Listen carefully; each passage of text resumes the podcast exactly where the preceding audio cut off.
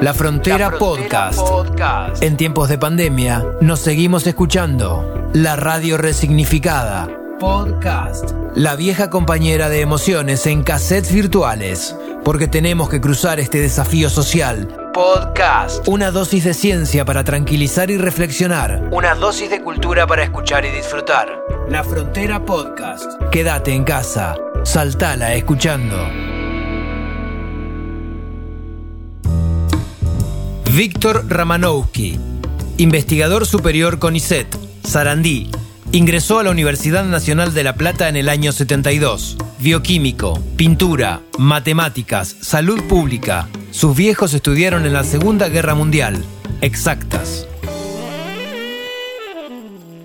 Estamos en la frontera podcast este nuevo envío para poder seguir en contacto con todos ustedes en tiempos de cuarentena, porque sentimos la radio, porque la radio es un servicio esencial, pero habitualmente en este ciclo hablamos con eh, actores, con músicos que van presentando sus fechas y es una de las cuestiones que no se puede hacer. Hoy la recomendación, y de hecho ya estamos en una cuarentena obligatoria, es quédate en tu casa. Quiero saludarlo en el aire aquí de Universidad en formato La Frontera Podcast a Víctor Romanowski, que, bueno, entre otras cosas es investigador superior del CONICET y tiene un montón de cuestiones. Lo, primero que voy a hacer es preguntarle todas sus actividades y todo lo que fue haciendo, que él lo va a decir con muchísima más precisión que nos mandó la descripción. Víctor, ¿cómo va, Damián? Un gusto aquí en la Frontera Podcast. Sí, ¿qué tal, Damián? ¿Cómo estás? Bueno, muy bien. Eh, ayer nos mandaste toda la descripción con nuestro productor, con Puma Gaspari, y nos mandabas eh, un, montón de, de, tu currículum, ¿no? Y es la idea hablar con especialistas que nos tranquilicen, como lo vimos en las últimas horas a Alberto Fernández y nos tranquilizó con ese mensaje como, como capitán de barco. Primero tu presentación, eh, lo decía recién, investigador, superior de CONICET, pero ¿qué más? Muchísimo más vinculado con nuestra Casa de Datos Estudios, muchísimo. Eh, sí, mira, yo desde 1972 soy docente de la Facultad de Ciencias Exactas de la Universidad Nacional de La Plata. Empecé como ayudante alumno y eh, finalicé mi carrera docente como profesor titular. Digamos, me desempeñé en ese cargo desde el año 92. Este, ahora estoy formalmente jubilado, pero no inactivo. De hecho, digamos, el CONICET me contrató para mantener mi cargo de investigador aunque ese contrato es ad honorem, eh, gracias a este, las directivas impuestas por el ya extinto Ministerio de Modernización. Eh, no sé si se acordarán los cambios que hubo hace algo más de cuatro años. Sí, claro, por eso, por eso manifestaba lo que decía en el comienzo, ¿no? Por supuesto que sí. Y está bueno que lo aclares en el comienzo también, porque da la sensación que que esta pandemia cayó en un momento, nunca es propicio, pero, pero sí con gente muchísimo más preparada, ¿no? Sí, realmente eh, creo que hubiera sido de terror que hubiera caído hace dos o tres años, si hubiera caído en ese momento. Estaríamos haciendo esta nota en, el más allá, me parece todos. sí, están llevándolo a caso extremo, ojalá no hubiera ocurrido. Es cierto, es cierto. Esa es la sensación que, que circula en los ámbitos de salud pública, en los ámbitos académicos eh, y de investigación científica.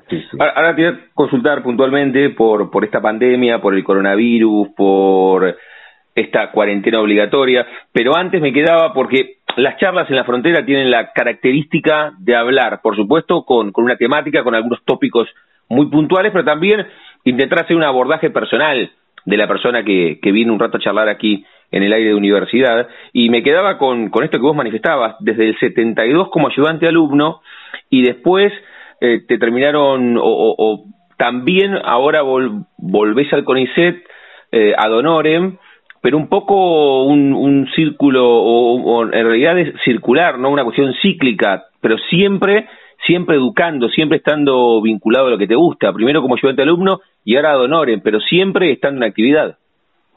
Eh, sí, sí, no, no interrumpí mis actividades en ningún momento. De hecho, solamente estuve en el exterior durante varios años eh, haciendo una estadía postdoctoral que fue muy interesante.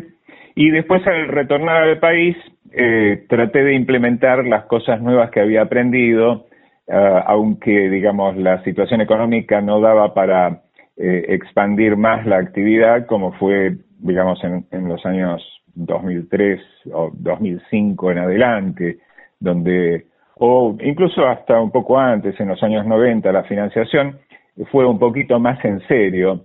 Eh, nosotros trabajamos al principio con una escasez de recursos muy importante. Sin embargo, el que era mi jefe de, mi director de, investigación en esa época, tenía muchos recursos, era una persona muy creativa y eh, me ayudó mucho en esa primera etapa de instalarme como investigador en la Universidad Nacional. Víctor, te presentaba y, cuando veo que los apellidos eh, pueden tener cierta complicación, consulto etimológicamente de dónde viene y además, si, si los nombré bien, es Romanowski, ¿estamos bien? Sí, sí. Este, en realidad el, eh, apellido original se escribe con caracteres cirílicos eh, y la W y la B corta se pronuncian exactamente igual, así que no sé si está bien con W o con B corta, pero dependiendo del lugar eh, en que fue traducido originalmente, está bien con W. Digamos, en Alemania, en Polonia, la V corta, el sonido V corta es una W. ¿Y de ahí viene tu apellido, etimológicamente, sí? Sí, mi apellido viene de Rusia, en realidad igual que Tchaikovsky, Dostoyevsky, ¿no? Es, es esa estructura de apellidos. Muy bien. Sí.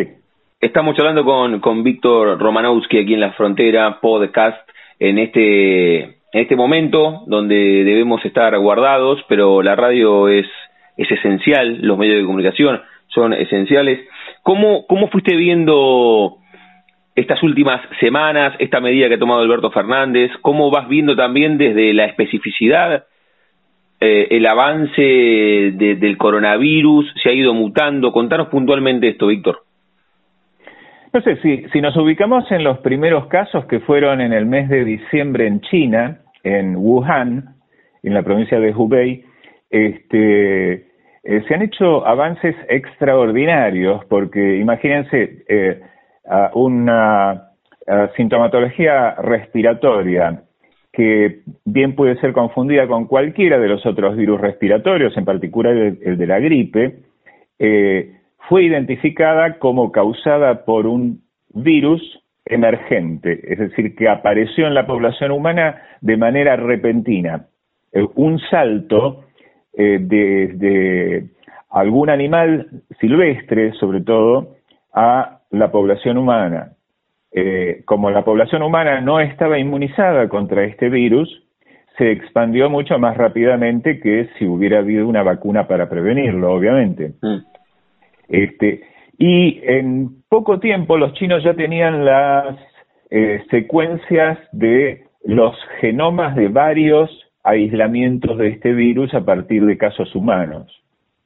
Es una información esencial para eh, desarrollar eh, un ensayo diagnóstico que permita definir si la infección está causada por este virus u otro virus relacionado.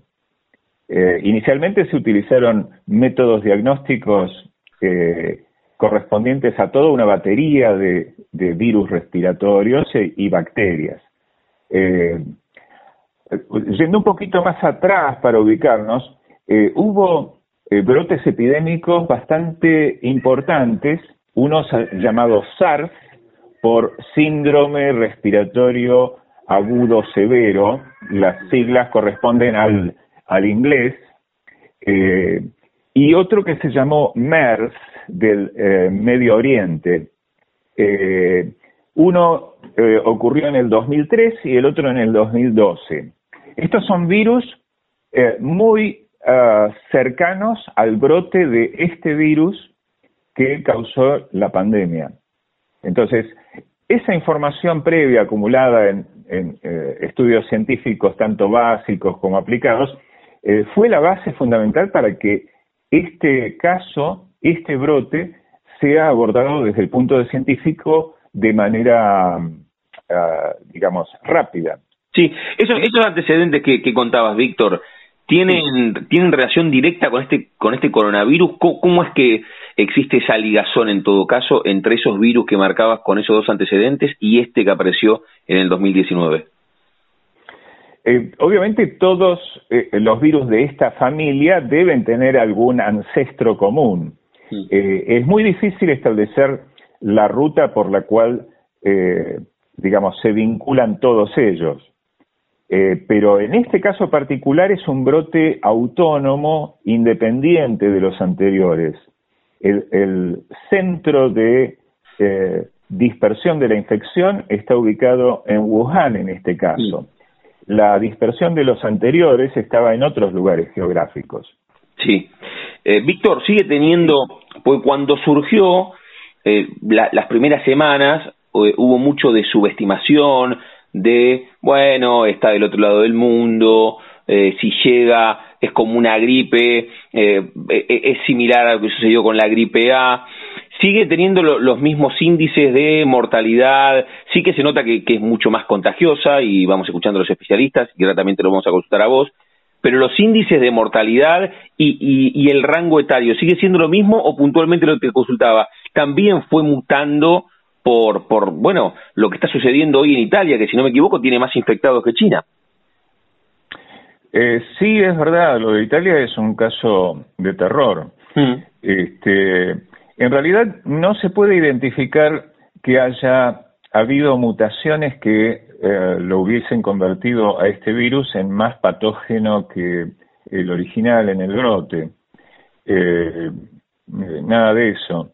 Eh, el problema, digamos, cuando se compara con el virus de la gripe, cuya, digamos, infección produce un cuadro muy parecido, es muy difícil de diferenciarlo clínicamente, quizás por eh, menos secreciones nasales en el caso de las infecciones por coronavirus cuando se las compara con un resfrío por, por gripe, pero eso sería todo. Después, los casos graves terminan con complicaciones respiratorias, dificultad para respirar, neumonías, necesidad de ayuda mecánica respiratoria e, internación en una unidad de terapia intensiva. Mm. Estos casos, afortunadamente, eh, corresponden a un porcentaje relativamente bajo de, afectados. Eh, y eh, lo que hace diferente a este virus del virus de la gripe, además de que son virus totalmente no relacionados desde el punto de vista de su estructura, origen, etcétera, es que eh, el virus de la gripe es eh, un poco menos estable fuera del organismo, es decir, que se inactiva más fácilmente, entonces las posibilidades de contagio, si uno no está al lado de la persona que estornuda o tose sin proteger eh, su boca, son, en el caso de los coronavirus, mayores que en el caso de los virus de la gripe. ambos virus se contagian por vía de la gota. Es decir, cuando uno tose, proyecta microgotitas al ambiente. Mm. Eh, es una especie de perdigonada de, virus que sale de la boca o en el estornudo de la nariz del, paciente o de la persona infectada.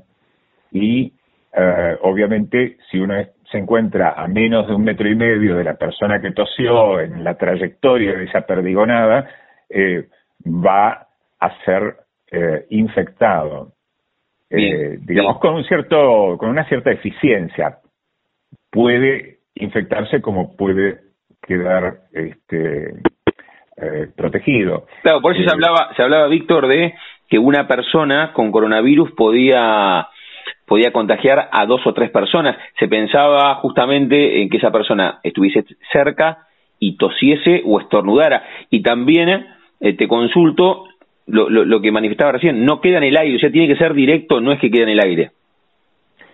Eh, las gotas van a ser de diferente tamaño y la velocidad de sedimentación eh, hacia la superficie, el piso, la mesada, la, eh, el escritorio, va a depender del, del tamaño, digamos, como mm. la gravedad lo acelera para que llegue a depositarse. Pero eh, algo que dijiste es importante. Una persona infectada con coronavirus puede llegar a infectar a, dos o tres personas. Una persona infectada con gripe puede infectar en este mismo contexto a una persona, quizás a dos. Es decir, que el número de personas, eh, esto es un índice que miden los infectólogos, es eh, el número de personas infectadas a partir de un individuo infectado eh, es uno en la gripe y dos o tres en eh, coronavirus. Bien. Eh, y por eso lo de la higiene y desinfección de las superficies es importante como medida de prevención. Claro. ¿Cuánto tiempo sobre una mesada, sobre un piso, sobre una cama, sobre una mesa, sobre superficies rugosas además, ¿no? Porque... Sí, sí. Sí. ¿Cuánto tiempo vive ese virus dependiendo de lo que vos marcabas recién, que no todas las microgotitas tienen la misma vida, ¿no? Exacto. Sí, eh, además es, como vos decís, según la eh, característica de la superficie, por ejemplo, sobre el cartón o la ropa o, un papel, eh, el virus puede permanecer viable, es decir, capaz de contagiar si una persona apoya su mano sobre la superficie contaminada y se la lleva a la boca o a la mucosa nasal, o incluso si se toca los ojos, la conjuntiva es una excelente vía de entrada, eh, mm, permanece infectivo durante eh, 24 horas aproximadamente. Y en otras superficies mucho más lisas, por ejemplo el acero, eh, el mármol o la madera lustrada, puede permanecer eh, infectivo durante varios días. Mm. No quiero hacer precisiones porque los estudios son bastante limitados, la información que existe es bastante limitada y estamos extrapolando qué pasa con este virus eh, en función de lo que pasó con eh, el virus del SARS y el virus del MERS, que serían los antecedentes. Es decir, que eh, hay que extremar las medidas de higiene y estar conscientes de que si uno toca un pasamanos, se apoya en una superficie que desconoce, que no es la de su casa, eh, donde puede haber eh, caído la, eh, digamos, las microgotitas expelidas por, un infectado, tiene que lavarse las manos con jabón a conciencia. El jabón es el mejor desinfectante para este tipo de virus. Muy bien, muy bien. Eh, ahora, ahora te quiero consultar de nuevo. Estamos hablando con Víctor Romanowski aquí en la frontera podcast, en este momento donde también la compañía de la radio, de la tele, de, las redes sociales, de Netflix, bueno, en esta cuarentena obligatoria que vamos eh, transitando. Pero antes de preguntarte otra vez por la franja etaria y por el índice de mortalidad y si fue variando desde diciembre a hoy o sigue teniendo números, números bajos, más allá del altísimo nivel de infectados en el mundo, altísimos en China, altísimos en Italia.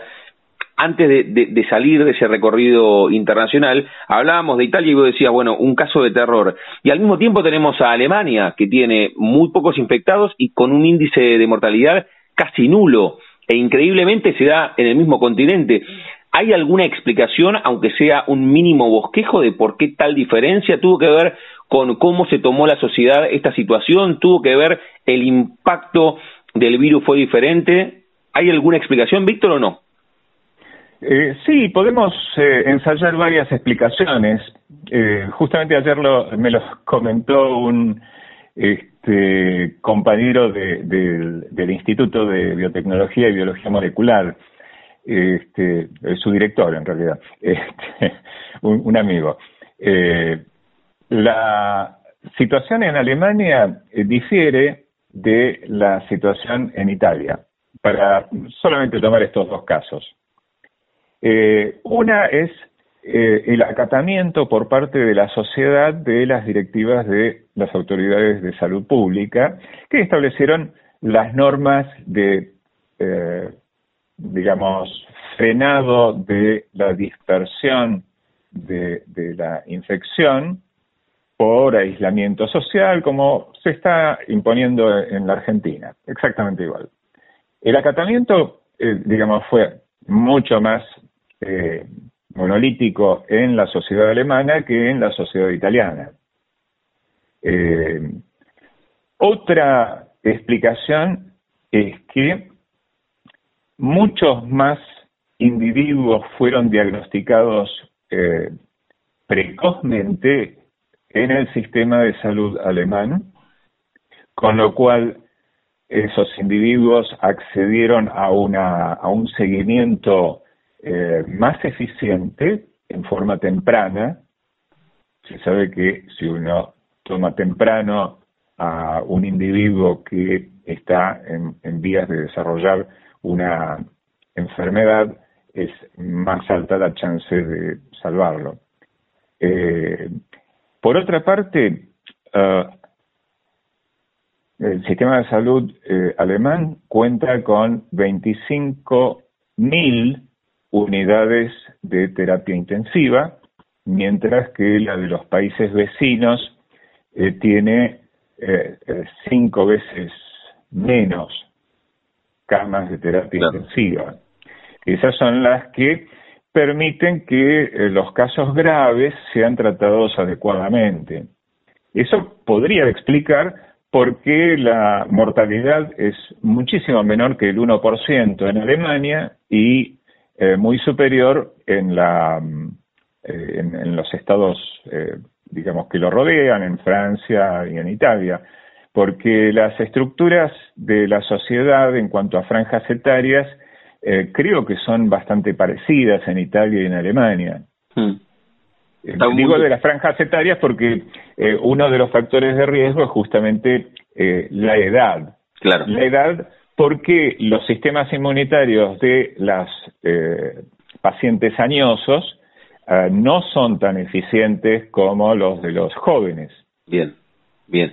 Y, y, el, y el índice de mortalidad en general, que recién hacíamos la comparación entre Italia y los países que los rodean y Alemania, que es abismal la diferencia en porcentaje, eh, viniendo para la Argentina o en general, siguen teniendo los índices, porque reitero, Víctor, y, tal vez, bueno, vos desde, desde la ciencia y de la, desde la especificidad, pero en un comienzo decían, bueno, no es tan complicado, es como encontrarse con una gripe, esto, esto ha ido variando del virus o, sigue teniendo un, un bajísimo eh, índice de mortalidad.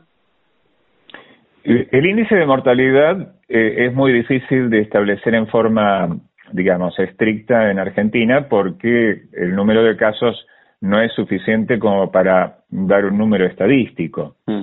Eh, de hecho, eh, yo sospecho que el índice de letalidad va a ser relativamente más bajo que en China porque primero nosotros agarramos la enfermedad en forma precoz con medidas de prevención que son simples, pero que son efectivas.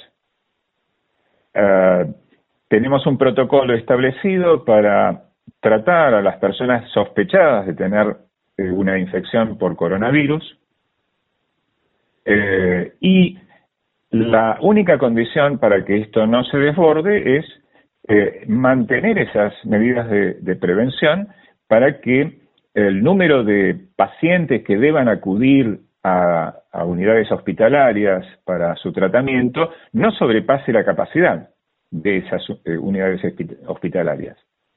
Eso es lo que se trata de hacer imponiendo estas medidas que algunos piensan que son demasiado extremas, pero no lo son, eh, porque una vez que se sobrepase eh, el número de lugares posibles para internación, ahí ya se desmadró el, problema y va a ser catastrófico. Bien, eh, Existen modelos matemáticos que permiten predecir cómo eh, ocurriría la acumulación de casos de infección severa por coronavirus eh, si se imponen las medidas de restricción tempranamente, más tarde o no se imponen en absoluto y las curvas de distribución de, casos a lo largo de los días van a variar eh, de forma rotunda. Bien, bien. También consultarte, Víctor, sobre, en todo caso, el, que, el que tiene el virus en el cuerpo, eh, veía también, no sé si eran bueno, en, otros países, que, algunos no ni siquiera son hospitalizados, que se los manda a la... Pienso en, un hombre, una mujer de 40 años que tiene una vida haciendo actividad física eh, dos veces por semana, que está medianamente atlética y vuelve a la casa. Esa persona, eh, ¿Qué, qué, qué, síntomas tiene? ¿El mismo estilo que una gripe? Eh, ¿Un par de líneas de fiebre? ¿Se combate, por supuesto, sin automedicarse, pero estando más tiempo en la cama, duchándose? ¿Cómo se combate una vez que uno tiene el virus en el cuerpo? La sintomatología puede estar totalmente ausente o puede estar, eh, puede ser muy leve, puede ser un resfrío leve y justamente en esta situación eh, de pandemia eh, lo único efectivo para que los sospechados de estar infectados por coronavirus no sean nuevos focos de transmisión es esta medida de contención social, es decir, de aislamiento social. Cuantos menos eh, encuentros potenciales haya de esa persona que puede estar eh, infectada y desparramando virus, haya, eh, más fácil es el control de la enfermedad en la sociedad. Es decir, no, tienen que circular en la medida en que eso no sea necesario. Muy bien, muy bien.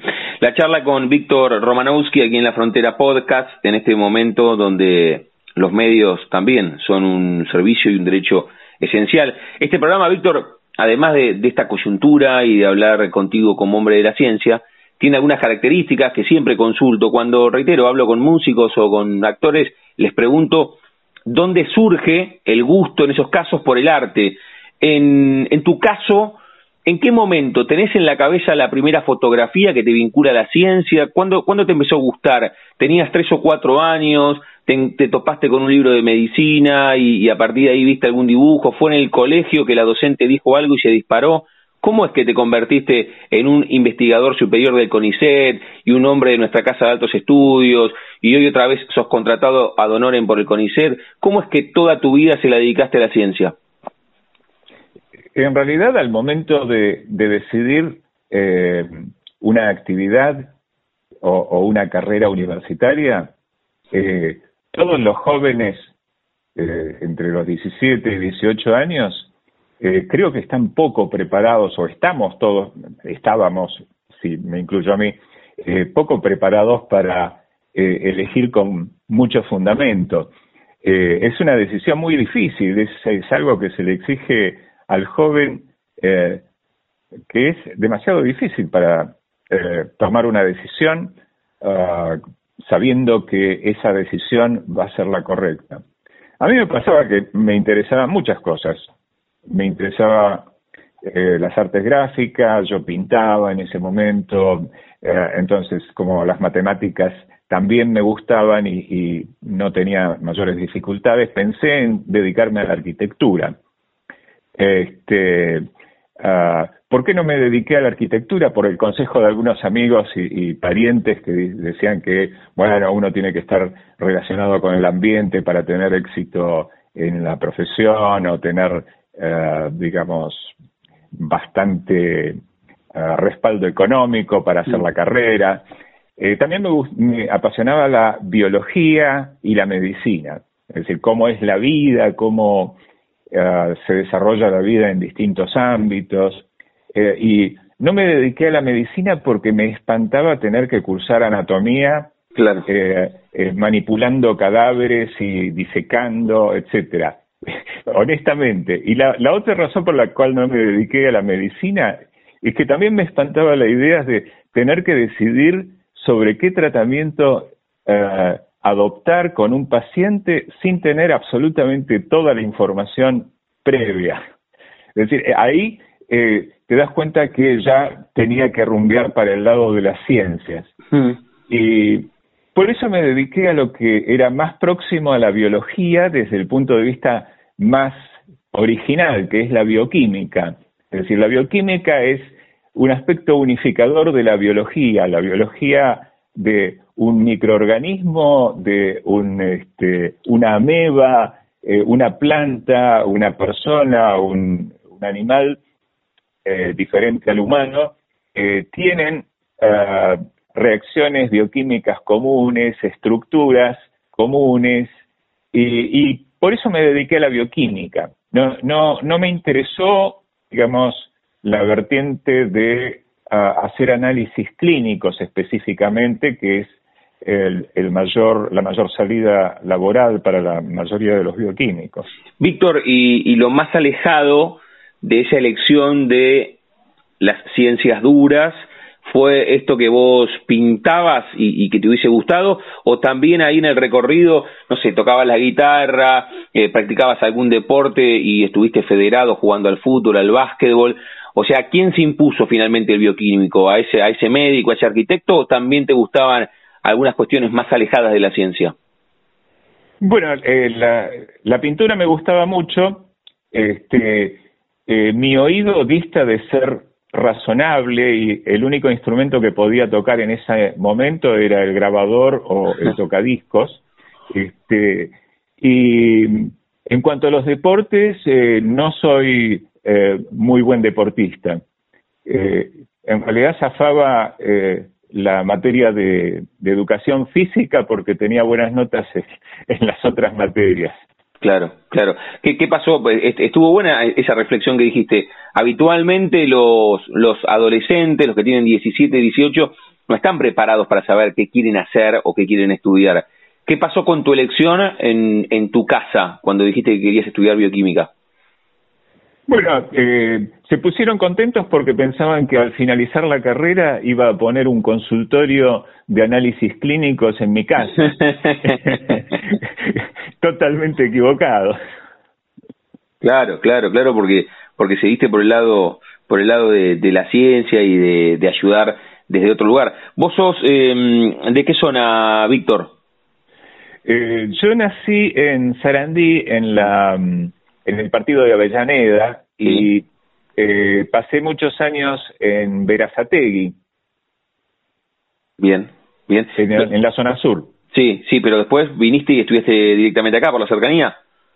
Eh, bueno, Verazategui y La Plata están vinculados por la línea Roca del tren. yo viajé todo el tiempo en el ferrocarril Roca. Exactamente, de ahí viene la ligazón también, ¿no? De hecho, cuando yo viajaba en tren había un servicio con, de mayor frecuencia que el que tenemos actualmente y más extendido en sus horarios. Tenía trenes hasta las 12 de la noche y después empezaban como a las 4 de la mañana de vuelta. Ahora, eh, antes de, estas, de estos dos o tres servicios adicionales que pusieron, eh, creo que cerca de las 9 se terminaba el servicio de, de La Plata a Constitución. Sí, sí, sí, sin duda. Por eso, por eso es tan importante y cómo lo referencias con, con tu, con tu vida de estudiante, ¿no? Estabas todos los días arriba del tren Roca entre Verazategui y La Plata. Exactamente, sí, sí, en el, en el tren éramos unos cuantos los que viajábamos, era, digamos, más, eh, eh, más, más económico que eh, tener un cuarto de pensión en La Plata. Claro, claro, claro. Porque te preguntaba, eh, ¿en tu casa tu familia eh, había sido universitaria, laburaban al mismo tiempo, cuando pensaban que vos ibas a tener eh, un lugar de análisis, un, consultorio o, un lugar de análisis? ¿qué, qué, qué, o, cómo fue tu recorrido en, en, la familia? ¿Qué, ¿Qué dijeron? Ya me, ya me contaste. ¿Pero vos fuiste de la primera generación universitaria? Eh, yo fui, eh, digamos, la segunda generación universitaria salteando a mis padres. Mis padres eh, eh, vivieron la Segunda Guerra Mundial en, Europa y los planes de, de, mi padre en particular, que era estudiar medicina, quedaron totalmente frustrados. Él tuvo que hacerse cargo de su madre, una vez que asesinaron a mi abuelo. Mi abuelo fue el único universitario que yo recuerde, de, eh, digamos, en, mi familia. Eh, y eh, entonces era una cuestión de supervivencia. Cuando mis, mis viejos llegaron a Argentina, había, digamos, una capacidad de encontrar trabajo muy alta Eh, mi papá ya sabía español, había estudiado, así que con el idioma no tenía problemas, pero fue a limpiar eh, tanques llenos de óxidos en la empresa eh, Lucilo, que es DuPont, y mm. viajaba desde Ensenada hasta Verazategui a, a eso de las 4 de la mañana, y volvía todo lleno de, de óxido a la casa, según contaba mi mamá. Qué bárbaro. Y, y por eso te preguntaba, ¿y tus viejos te llegaron a haber eh, recibido, laburando? Sí. sí. sí, sí, sí. Sí, no, no, no entendieron muy bien por qué yo me había inclinado hacia la ciencia, porque, eh, digamos, los científicos nunca eh, tuvimos un sueldo razonable, eh, digamos, lo, eh, la, la, los mejores, digamos, incrementos salariales fueron en el 2005, 2007, creo. Eh, pero de todos modos, eh, hablando relativamente, la remuneración es bastante distante de lo que un profesional con una experiencia equivalente podría tener en la industria. Sí, pero aquí cuando cuando hablo con, reitero, eh, pongo siempre el mismo ejemplo, con actores, con músicos, hay un gran porcentaje que, que uno no termina eligiendo por la remuneración económica, ¿no? Sino que hay otro montón de cuestiones que terminan siendo remunerativas, pero desde otro lugar, desde cuestiones intangibles, hacer lo que a uno le gusta o la satisfacción, esta situación que te quería consultar en el final también, que te, que te contraten a Donoren del CONICET una vez jubilado, eso no tiene, no tiene valor en el, en el mundo económico, pero por supuesto sí desde lo que significa para vos, ¿no? Por ejemplo. Sí, absolutamente de acuerdo con el concepto de, de, por qué uno decide una actividad y no otra. Eh, en general el trabajo, si a uno le gusta el trabajo o la actividad que desarrolla, eh, es ahí donde invierte la mayor parte de las horas del día. Y entonces sería muy triste eh, invertir un montón de tiempo, probablemente la, la mayor fracción del día, en, el, en un trabajo que a uno no le apasiona eh, por el solo hecho de eh, disponer de una mejor remuneración. Eh, también esto está emparentado con el concepto de éxito que manejan mm. muchos. Mm. Muchos, eh, digamos, conciben el éxito solamente por eh, tener este, cuentas abultadas de dinero, acciones y ese tipo de cosas. Y, digamos, eh, a mí lo del éxito me preocupa muy poco. Eh, para mí eh, estar, digamos, satisfecho con lo que estoy haciendo y hacer lo que a mí me gusta es una parte de esa remuneración, como vos decías. Sin duda, sin duda, y me parece que es un gran mensaje también en esta época. Con Víctor Romanowski estamos charlando aquí en la Frontera Podcast en este momento de cuarentena obligatoria. Víctor, agradecerte por este rato, por el comienzo de la charla, porque nos diste tranquilidad también, porque los cuidados tienen que ser los que venimos escuchando, porque no te lo pregunté directamente, pero lo decías sin que te lo consultase. ¿Crees que las medidas que, que se tomaron a modo de última eh, son las correctas, esto de la cuarentena obligatoria, para que deje de circular el virus por la calle? Eh, sí, eh, te voy a repetir una, una frase que me gustó de Axel Kisilov, que dice, no sacar a pasear al coronavirus. esa, es la clave. Me parece que el aislamiento efectivo es eh, la mejor medida para evitar que esto se convierta en una tragedia. Eh, lo que ah, es importante también como enseñanza es eh, rescatar el ah, valor de la salud pública del sistema de salud pública, que es eh, probablemente el único que puede eh, abordar este tipo de situaciones emergentes. ¿no? Eh, no, no hace falta mucho si uno piensa que el sistema público de salud en Chile no es gratuito si lo comparamos con el argentino. Y alguien que se presume que tiene eh, una infección por coronavirus en Chile debe pagar el equivalente de 100 dólares. 100 hmm. dólares en el contexto de lo que es la remuneración promedio en, en Chile. Este, así que uh, creo que de alguna manera esto, estas situaciones como la de ahora resaltan la importancia que le da, eh, digamos, desde el punto de vista político, un eh, gobierno que le da, digamos, lo, prioriza eh, entre otras actividades, incluso se, se realizó una convocatoria a, las unidades académicas para eh, formar una unidad para enfrentar el tema del coronavirus. Eh, y eh, si podemos diagnosticar bien al coronavirus en Argentina comparado con otros lugares vecinos es porque el Instituto Nacional de Microbiología, que depende del ANLIS, Ministerio de Salud, en el 2009 tuvo que enfrentar el tema de eh, la pandemia de gripe A. Y el gobierno de ese momento eh, consideró oportuno invertir eh, bastantes fondos para actualizar el equipamiento y, actualizar los insumos de, esta institución.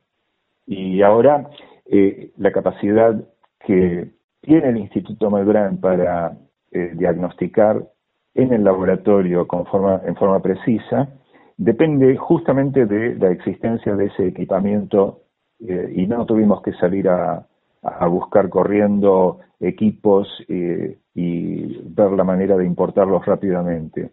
Y justo hoy está teniendo lugar eh, la capacitación de otros laboratorios de la red de virosis respiratorias en diferentes provincias de la Argentina para descentralizar eh, la, el diagnóstico confirmatorio.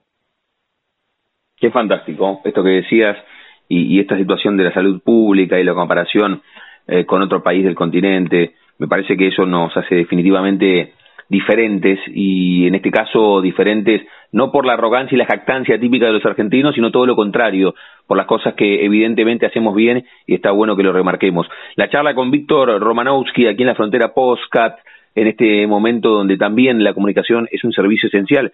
Víctor, igual cerramos contigo de la manera que cerramos con todos y, a todos les consulto, jugando con el nombre de nuestro envío, si tienen un momento frontera en sus vidas que no refiere a un lugar geográfico, sino un momento rupturista, bisagra, decisivo. Sé que es difícil elegir uno solo, pero tal vez vos me decís, bueno, el momento que crucé la puerta y me metí en bioquímica, me di cuenta, o cuando te recibiste, o, algún laburo, o haber sido convocado por el CONICET, o ahora haber vuelto a ser convocado por el CONICET, algún viaje eh, edificante, tal vez cuando eras adolescente y algún viaje con amigos, tenés un momento frontera que sentís que cruzaste y te convertiste, más allá de las variantes que después van sucediendo en la vida de cada uno en el día a día, que, fue decisivo?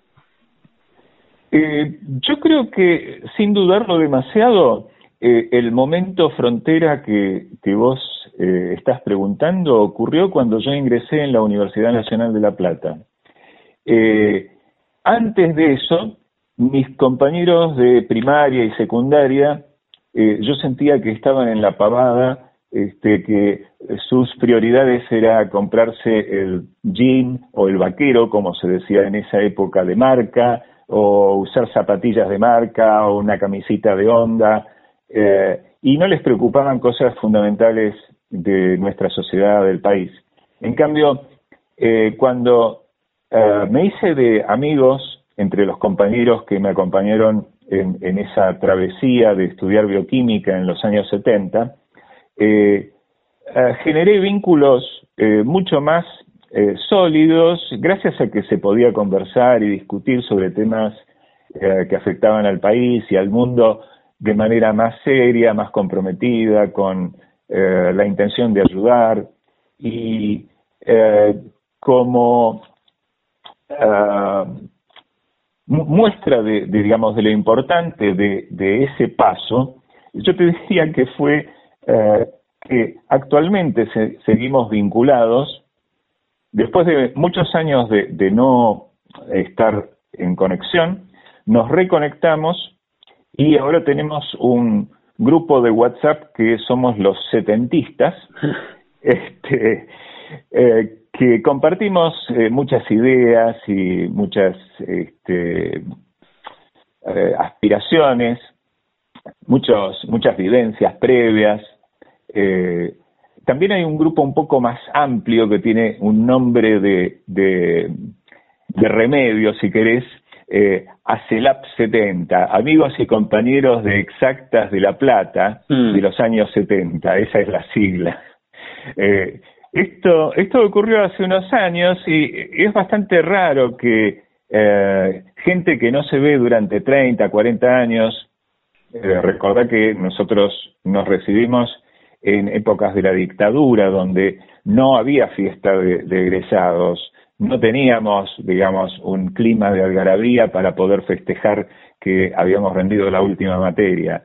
Y cada uno se fue guardando en su provincia, en su pueblo, después de rendir la última materia, sin ah, demasiadas conexiones, y nos volvimos a reencontrar hace unos años atrás, después de casi 40 años de no tener una, la mayoría de nosotros, eh, una relación continuada.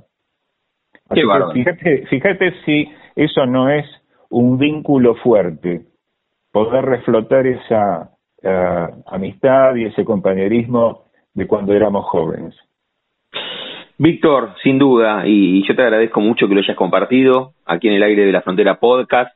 Estamos con la cuarta temporada, con, con esta nueva versión en tiempos de coronavirus, buscando la manera de seguir comunicándonos con nuestros oyentes, porque la comunicación es un derecho esencial también.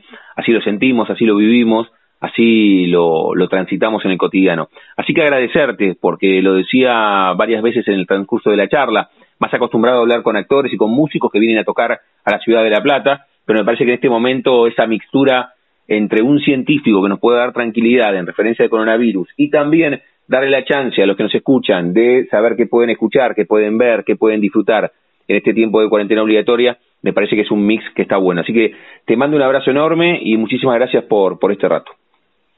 No, al contrario, fue un gusto hablar con vos y el mensaje es eh, no acudir a cualquier eh, fuente de información.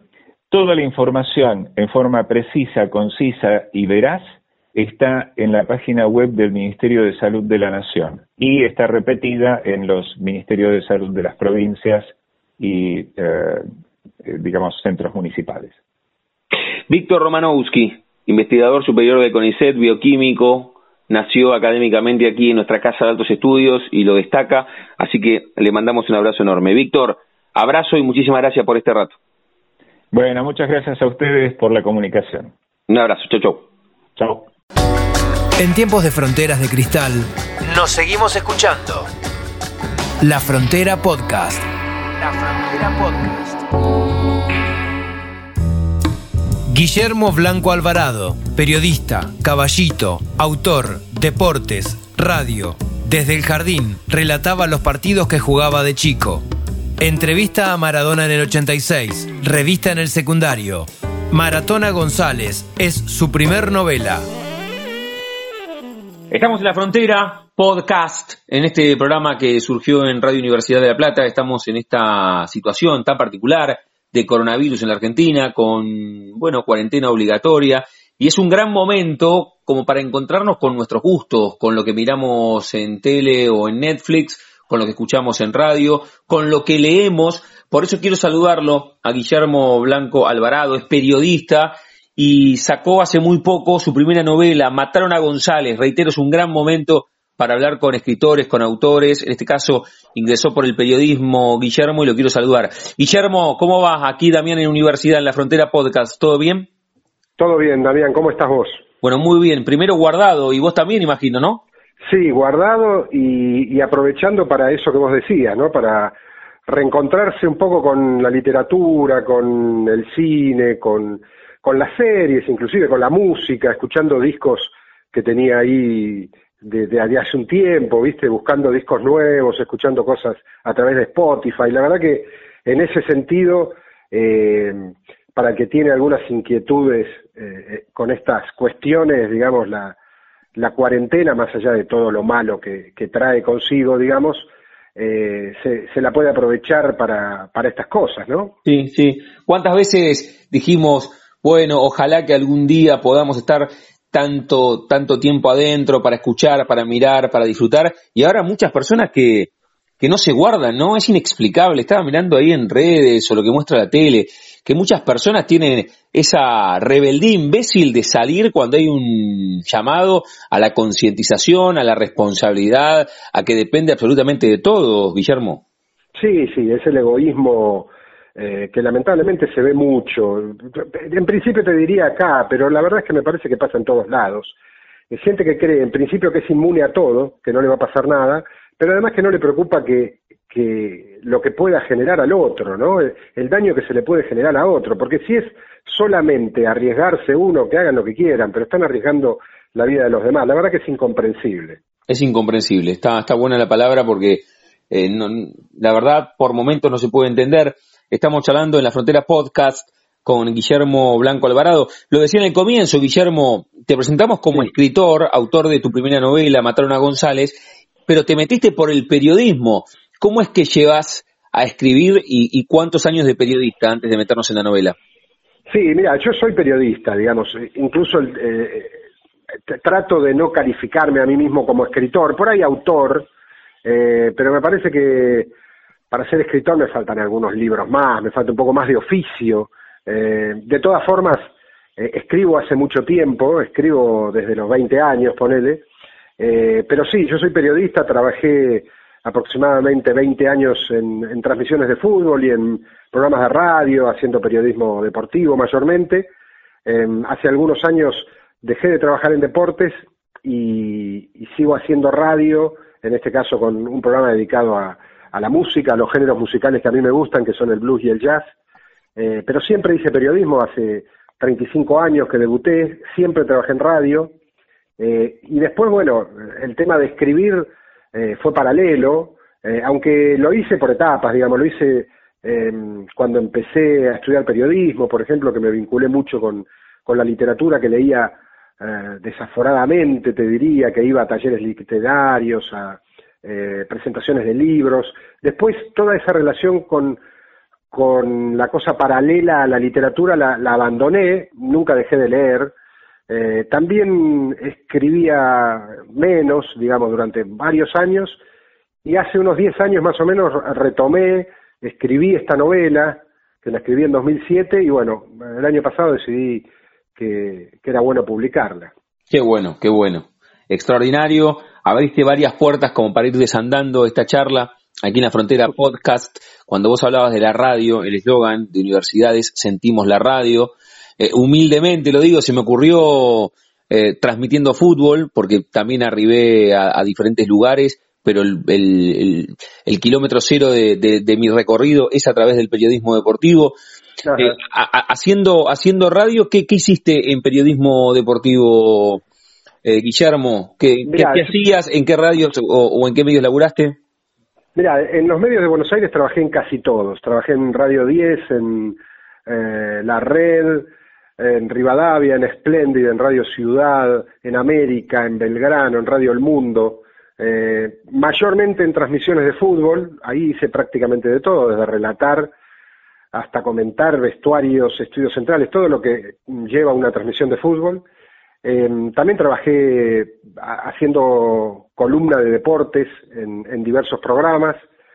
Trabajé también en periodismo general, pero ya te digo, mayormente en, en deportes y en transmisiones de fútbol. Eso lo hice por aproximadamente 20 años con algún pequeño intervalo, pero te diría, eh, durante 20 años eh, me vinculé con el mundo del fútbol y con el mundo del deporte, que por supuesto fue mi, primera pasión. Yo estudié periodismo deportivo específicamente en el Círculo de Periodistas Deportivos. Eh, y después, bueno, me fui hacia otros lugares. A mí me gusta mucho la música y también trabajé eh, haciendo eh, programas de música al, comienzo de mi carrera y hacía mucho tiempo que no lo hacía y bueno, lo retomé ahora hace unos 14 eh, años casi con un programa que es el que estoy haciendo ahora, ¿no? Sabes que cuando vos hablabas que, que sos melómano, que te gusta el blues, el jazz, que también aprovechás este tiempo de cuarentena obligatoria para bucear sobre algunos discos que tenías olvidados y, otros que, te gusta ir descubriendo en Spotify y contás tu historia, 20 años en transmisiones deportivas. El comentarista de, fútbol de Radio Universidad es Armando de Gaudencio, además un extraordinario relator de básquetbol, y fusiona las dos cosas. Él dice que la transmisión de fútbol, la transmisión deportiva en radio, tiene una música especial. ¿Coincidís con esto hablando de transmisiones y de música? Sí, sí, absolutamente, absolutamente. El, relato de fútbol es, eh, en la Argentina al menos, es algo magnífico. Me parece que eh, me, cuesta encontrarlo en otros lados, inclusive cuando ves eh, relatos em, televisivos o cuando escuchás algún relato radial en otros países, sobre todo en Latinoamérica, te das cuenta que están influenciados por los relatores argentinos, argentinos y uruguayos, te diría. sí, sí, me parece que lo que es la transmisión de fútbol eh, tiene una música hermosa. La verdad, la verdad que sí. Y te lo digo desde el lugar, un tipo laburó mucho en eso y que en algún momento eh, se saturó un, un poco de eso. Eh, y por eso empecé a hacer otras cosas. pero la verdad que es, es magnífico y, me parece que es único, ¿no? Y, los relatores son personajes maravillosos de, de lo que es la transmisión de fútbol y lo que es la radio en general, ¿no? Son tipos con una inventiva, con una velocidad, en algunos casos con un léxico maravilloso también. Qué bárbaro, qué bárbaro. Estamos disfrutando la charla con Guillermo Blanco Alvarado, que es el autor de Mataron a González. Ya nos metemos en la historia de este libro, esta que es su primera novela. Eh, pero antes quiero, quiero saldar todas las consultas de referencia al periodismo, ¿no? Y aquí siempre pregunto cuando hablo con músicos, con actores, con bioquímicos. Eh, si, si tenés en la cabeza, Guillermo, esa primera foto no, no revelada, no en papel, sino la primera foto mental que a vos te vincula al periodismo. ¿Qué sé yo? Tenías tres o cuatro años y te veías charlando con tu familia y ya había aparecido un incipiente entrevistador. O la maestra dijo hay que hacer determinada actividad y vos levantaste la mano y ahí descubriste que está la pieza fundacional de tu vínculo con el periodismo. ¿La tenés en la cabeza? ¿Fue gradual? ¿No la podés identificar?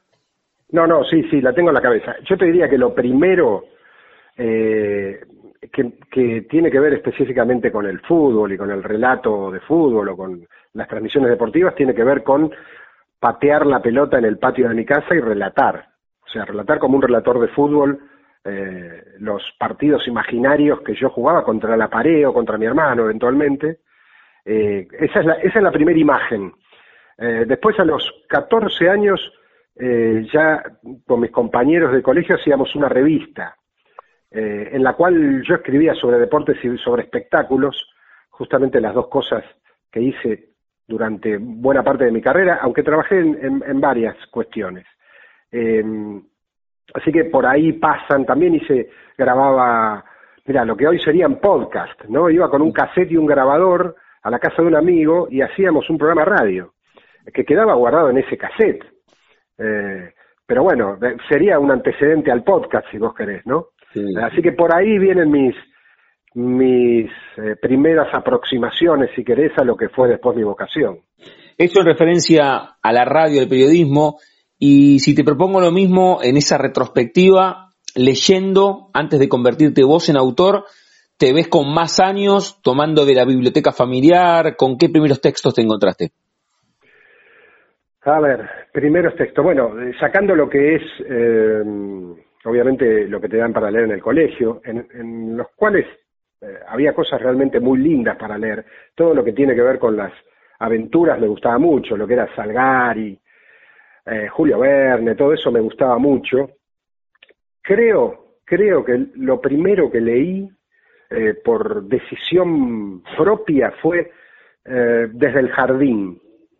Eh, casi seguro que fue desde el jardín. No, no te lo podría afirmar. También leí Tiburón, bastante chico, antes de que se estrenaran las películas de estos, de estos dos libros.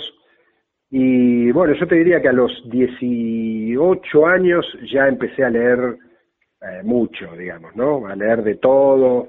Eh, muy chico me, enganché mucho con Agatha Christie y mientras estudiaba periodismo me enganché mucho con, todo lo que es el teatro de Shakespeare eh, dos cosas que, que, leía, buscaba todo el tiempo eh, de manera desaforada, como decía recién, y después siempre me tiró mucho lo que es la novela policial, ¿no? La novela negra, el policial de enigma, eh, la cosa fantástica también, así que viene un poco por ahí. Bien, bien. Guillermo, ¿dónde naciste vos y qué dijo tu familia de origen también en referencia a tu elección, esto de estudiar periodismo, periodismo deportivo? Eh, también se lo consulto a estos actores, a los músicos, que la carrera de ellos, al igual un poco que la nuestra, tiene muchísimo incertidumbre, que en muchos casos lo podemos hacer profesionalmente, pero en otros es como una segunda actividad, una actividad de hobby, ¿no? Y tenés que tener otro laburo para después laburar de periodista, tenés que tener otro laburo para poder laburar de actor o de músico. ¿Qué dijeron en tu casa? Da la sensación que otras elecciones, ser arquitecto, ingeniero, médico, tiene más certidumbre, ¿no? Desde lo económico. Sí, yo afortunadamente en ese sentido no tuve ningún problema, mis, mis viejos eran muy abiertos, eh, además de ellos heredé, por ejemplo, la pasión por los libros, por la música también, eh, inclusive el cierto compromiso político, todo eso viene del lado de mis viejos, así que no hubo trabas de ninguna de ningún tipo eh, al, al, momento de elegir carrera. Mi viejo ya había fallecido en realidad, pero mi viejo me daba una mano muy grande cuando yo hacía esta revista que te digo en la secundaria, estaba muy contento con eso. Eh, mi viejo también escribía, eh, por supuesto de forma amateur, ¿no? Como aficionado, nunca publicó nada.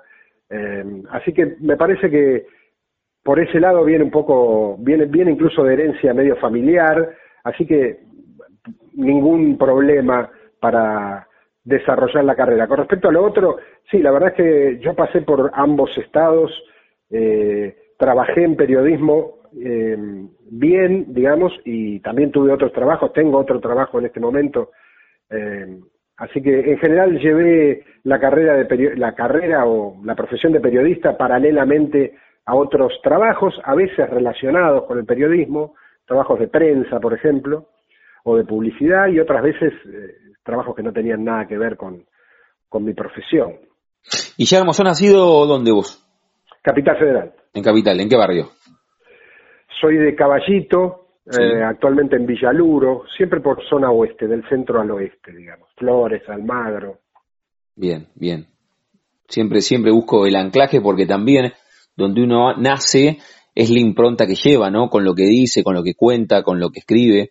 Por eso siempre, siempre la consulta. La charla con Guillermo Blanco Alvarado, que escribió Matando a González, esta novela, que dónde la podemos encontrar? Me dijiste que la escribiste en el 2007 y es una reedición, ¿es así?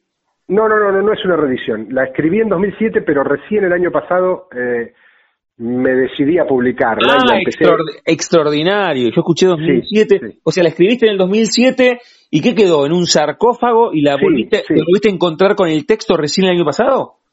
Sí, eh, la tenía ahí, siempre tuve la idea de, publicarla, pero sentía que no estaba en condiciones, eh, a veces por falta de tiempo, eh, no, no me metía a mejorarla o a redondearla o a buscarle las cosas que no me conformaban de la novela. Y el año pasado, en 2019, casi te diría fines del 2018, me pareció que, que, no podía quedarse ahí en ese cajón y, y la empecé a trabajar. Me junté con un editor que es Camilo Sánchez, eh, periodista también, poeta, eh, tipo que realmente es muy, muy interesante y que tiene una editorial independiente que se llama El Bien del Sauce, y empecé a trabajar con él y trabajamos la novela mucho, muy cuidadosamente, artesanalmente te diría, eh, hasta sentir que estaba en condiciones de, de ser leída por la gente, ¿no? de ser leída por el público. Eh, y te diría que ese, ese laburo de, edición, entre comillas, eh, es tan lindo como el trabajo de, escribirla, ¿no? Eso, esos son los, los, momentos de más disfrute. Primero escribirla y luego trabajarla y encontrarle la vuelta a determinadas cosas que no te cierran y trabajar con alguien que tiene ese oficio que yo no tengo, que yo no tengo el oficio de escritor y, y estoy tratando de aprenderlo de a poco con gente que sabe más. Eh, Así que, bueno, nada, la verdad que fueron varios años que estuvo encajonada la novela, eh, pero bueno, la verdad que ponele, no, no, no pierde actualidad el tema, el tema es, eh, por un lado la violencia en el fútbol, por el otro ciertas intrigas políticas, corrupción, ese tipo de cosas que, bueno, en 10 años no, no pierden actualidad de ninguna manera. ¿no? Iba a preguntar de qué iba, porque mientras te escuchaba, bueno, fusiona tu periodismo deportivo y el gusto por la novela negra, ¿no? Este Mataron a González, tu primera novela editada por El Bien del Sauce. Exactamente, sí. Eh, te diría que más por la por el policial de Enigma, ¿no? El, policial tipo Agatha Christie o Conan Doyle, eh, que, es lo que primero me atrajo de mucho, digamos, de la literatura, ¿no? Lo, primero que yo consumí mucho fue ese tipo de novelas en las que había que descubrir el asesino. Y la novela es un policial de enigma clásico, ¿no? Con un muerto al principio, con una investigación y con un desenlace. Eh, y el muerto, en este caso, es un eh, exjugador de fútbol por supuesto que todo es ficción, eh, que devenido en representante de jugadores y que un periodista deportivo, eh, que muchos suponen que soy yo porque está escrito en primera persona además, pero no soy yo, un periodista deportivo medio aburrido de su trabajo, este, se encuentra con ese cadáver y tiene una pulsión muy fuerte para, para meterse en la investigación y tratar de descubrir qué es lo que pasó con ese futbolista que aparece muerto luego de una pelea de barras, ¿no? De barras de la misma hinchada. En ese momento se encuentra con el cadáver y empieza a investigar y, en eso transcurre la novela, ¿no? En la investigación de un tipo que no tiene herramientas porque eh, no, ha trabajado nunca en periodismo policial ni en periodismo de investigación, ni tiene talento para eso, pero no puede salir de ese, de ese tema. Tiene todo, todo el tiempo ese, esa imagen de haber sido el primero que vio el, cadáver, digamos, eh, y no puede salir y no puede eh, escaparse de eso y sigue investigando, investigando, metiéndose en muchísimos problemas, ¿no? Muy bien, está hablando su autor, Guillermo Blanco Alvarado, de Mataron a González, y en este momento de cuarentena obligatoria siempre es bueno la recomendación de libros, de pelis, de series, de discos, y dónde, bueno, ahora estamos en cuarentena, pero ¿dónde se puede encontrar eh, Guillermo, la, novela? Bueno, eh, está en Jenny el Ateneo, en las dos sucursales grandes de Jenny, las dos más grandes, digamos, la de Gran Splendid y la de mm, Florida al 300. Está también en la librería Hernández, en Sudeste Libros, estas dos quedan en la Avenida Corrientes. Está en Flores, en la librería Patria Grande.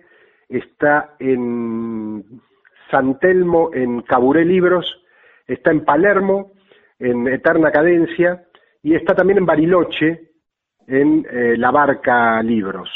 Además se puede conseguir por Mercado Libre, se puede conseguir eh, a través de mis redes sociales. Eh, como Guillermo Blanco Alvarado me encuentran en, Facebook, en Twitter y en Instagram. y bueno, y por Mercado Libre y por Internet en realidad se accede muy fácil al libro así que no, no, no, no hay demasiados inconvenientes para conseguirlo, más allá de que no está en todas las librerías, esto es un trabajo independiente, ¿viste? Y no se hacen tantas, eh, tantos ejemplares como para que esté en todo el país como los grandes escritores, pero igual se encuentra sin, sin mucho problema, por suerte. Guillermo, eh, ya que estábamos hablando de, tu comienzo y contaste de tus viejos y estamos hablando de esta novela que escribiste en el 2007 y te decidiste editarla el año pasado, mataron a González. Mm, el, periodista en algún momento se debatió contra alguien cuando tenías 14 o 15 y escribías esa revista con tus compañeros. Bueno, evidentemente estaba esa pulsión periodística, pero en algún momento compitió contra, no sé, ¿te hubiese gustado estudiar biología, arquitectura, ser futbolista o siempre tuviste en claro lo del periodista? No, no, no. Yo de chico creo que como por lo menos todos los pibes de mi barrio, yo quería ser jugador de fútbol tenía muy claro eso. Eh, lo del periodismo, en realidad, si bien yo te cuento los antecedentes, no lo tenía tan consciente. No tenía tan claro que me interesaba el periodismo, más allá de que yo escribía en esa revista y, disfrutaba eso, o hacía ese programa de radio en un cassette. Eh, lo hacía como juego para divertirme.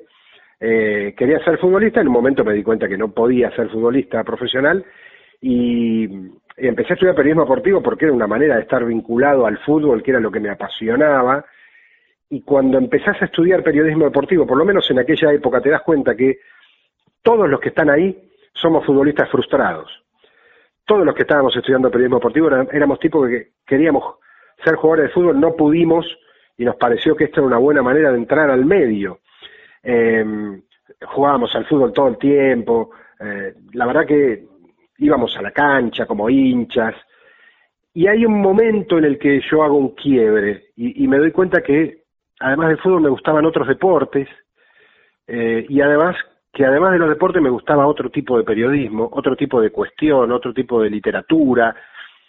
Eh, y ahí eh, realmente, casi te diría que de casualidad encuentro la vocación. Estudiando periodismo deportivo, me doy cuenta que me interesaba más el periodismo que el deporte o que el fútbol. Eh, así que es, es, un poco ese el recorrido, digamos. Eh, lo primero que quise ser fue jugador de fútbol. Después hubo mil actividades que en algún momento me parecieron eh, interesantes, pero te diría que eso, fue eso, jugador de fútbol de chico hasta que pesqué la vocación y, y periodista. Muy bien, muy bien. Guillermo, antes de hacer otra consulta final con la cual cerramos cada una de las charlas, eh, ya que estamos en este momento de quédate en casa, cuarentena obligatoria, me gustaría que recomiendes como autor de tu primera novela, pero además contaste que sos un tipo melómano, que mira cine, que mira series, hacer un recomendado de lo que vos quieras, si querés recomendar un disco o se te viene a la cabeza todo, recomendale una peli, una serie, un libro, en este momento, me parece que está bueno. También la radio como servicio y en este podcast, lo que vos hacías cuando eras pibe, en cassette, lo estamos haciendo ahora de manera virtual. Eh, ¿Recomendá en este momento una peli, una serie, un libro, un disco? Bueno, eh, me es difícil elegir uno, Hay, te podría recomendar muchas cosas, hay muchas cosas que me gustan. Eh, voy a recomendarte eh, una serie que me gustó mucho, que está en Netflix, que se llama, en, es japonesa y el nombre es en japonés, es, es, fácil de encontrar de todas maneras, se llama Hiri Aji, Hiri con G, Aji, H-A-J-I. Eh, traducido es eh, venganza, eh, Deber y Venganza. Es una serie que transcurre entre Japón y Londres, eh, relacionada con la mafia japonesa. Es muy buena, no es muy larga, tiene una sola temporada. Realmente de lo último que vi es una de las series que más me ha gustado. Está entre las cinco o seis series que más me ha gustado. Em, en cuanto a libros, uf, hay mucho, mucho para recomendar. Em, lo último que leí, eh, por ejemplo, que terminé ayer justamente, es un eh, libro de Chekhov que se llama, eh, ah, para que se me fue el nombre, eh, Extraña Confesión. Ahí está, Extraña Confesión. Es un libro que integra la colección El Séptimo Círculo, que era una colección que eh, empezaron a, hacer, digamos, a elegir los libros Borges y Bioy Casares, y que tiene aproximadamente 300 títulos, todos relacionados con el policial. Y esto es un policial de Chekhov, que era un tipo que escribía otras cosas habitualmente. Es muy interesante, tiene un momento en el cual eh, me hizo dudar si, digamos, es un poco lenta, a la mitad del, de la novela se hace un poco lenta y después levanta y se hace impecable. La verdad que es una novela impecable.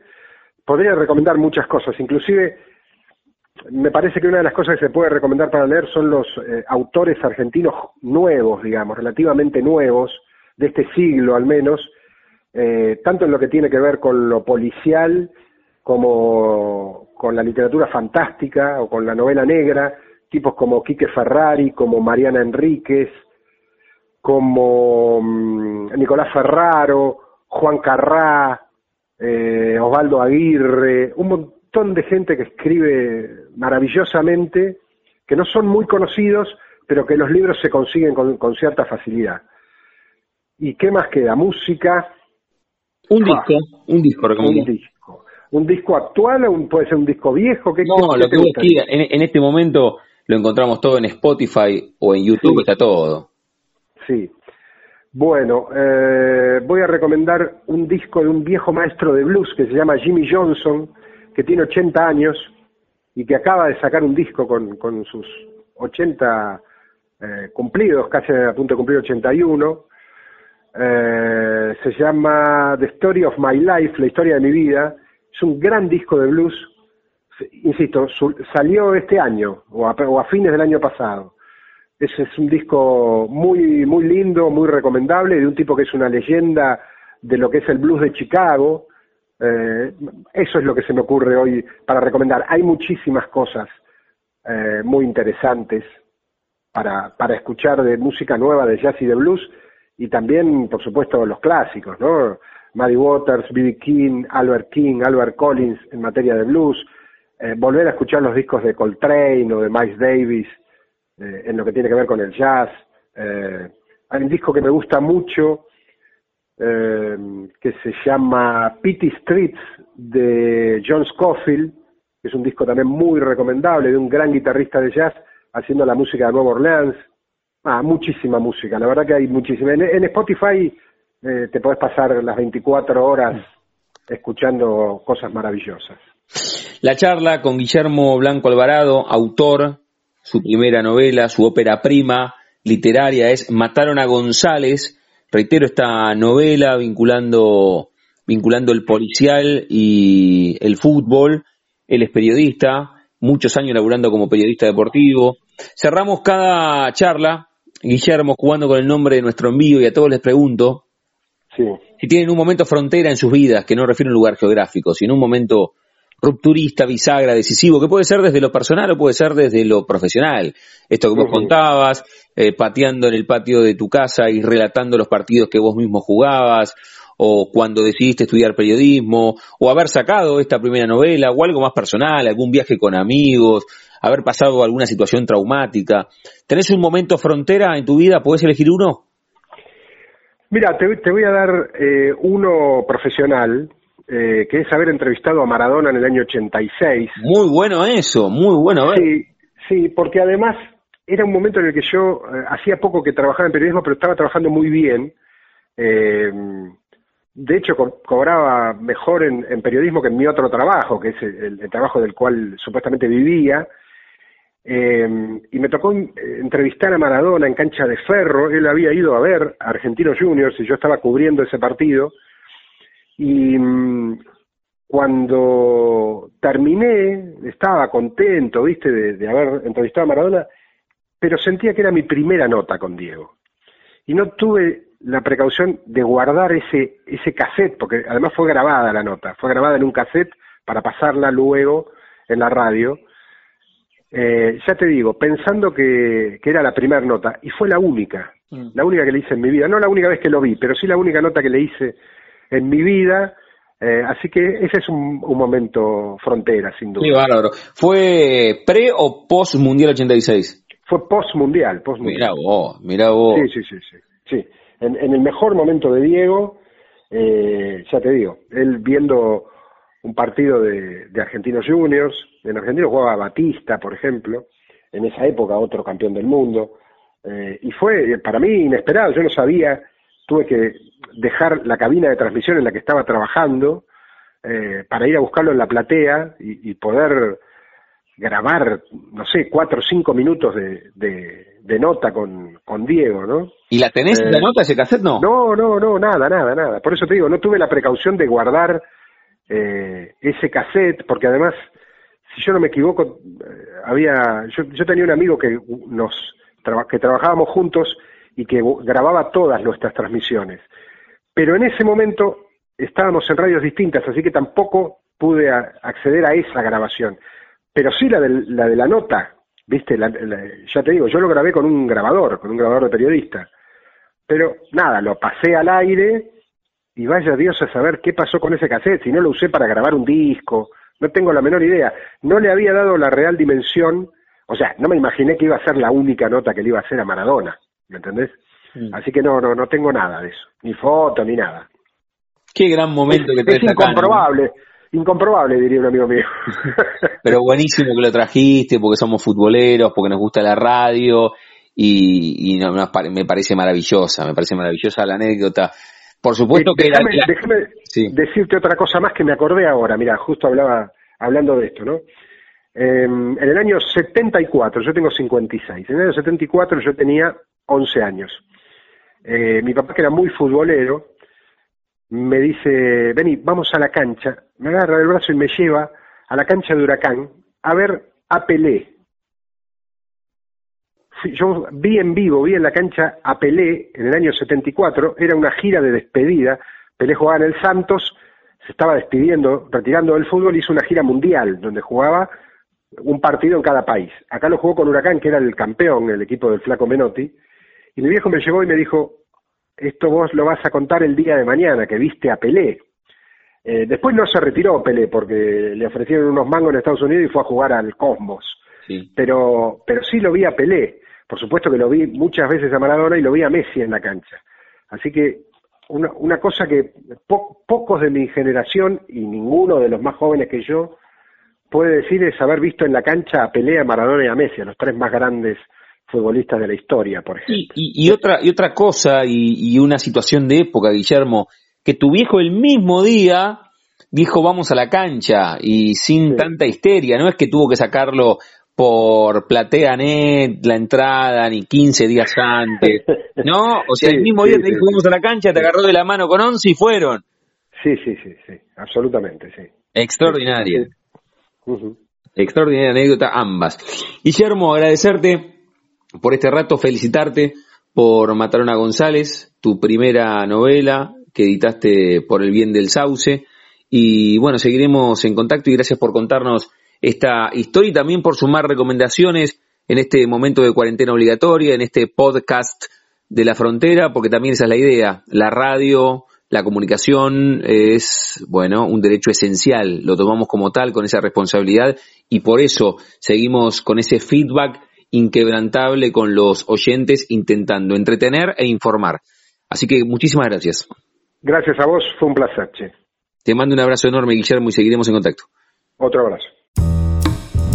La Frontera Podcast. Apasionados, esclavos, conscientes de la radio. Nos acompañamos, lo pensamos, lo sentimos, lo escuchamos. Somos La Frontera Podcast. Juan de Vega, Diego Carrera, Puma Gaspari, Julián Álvarez y Damián Zárate.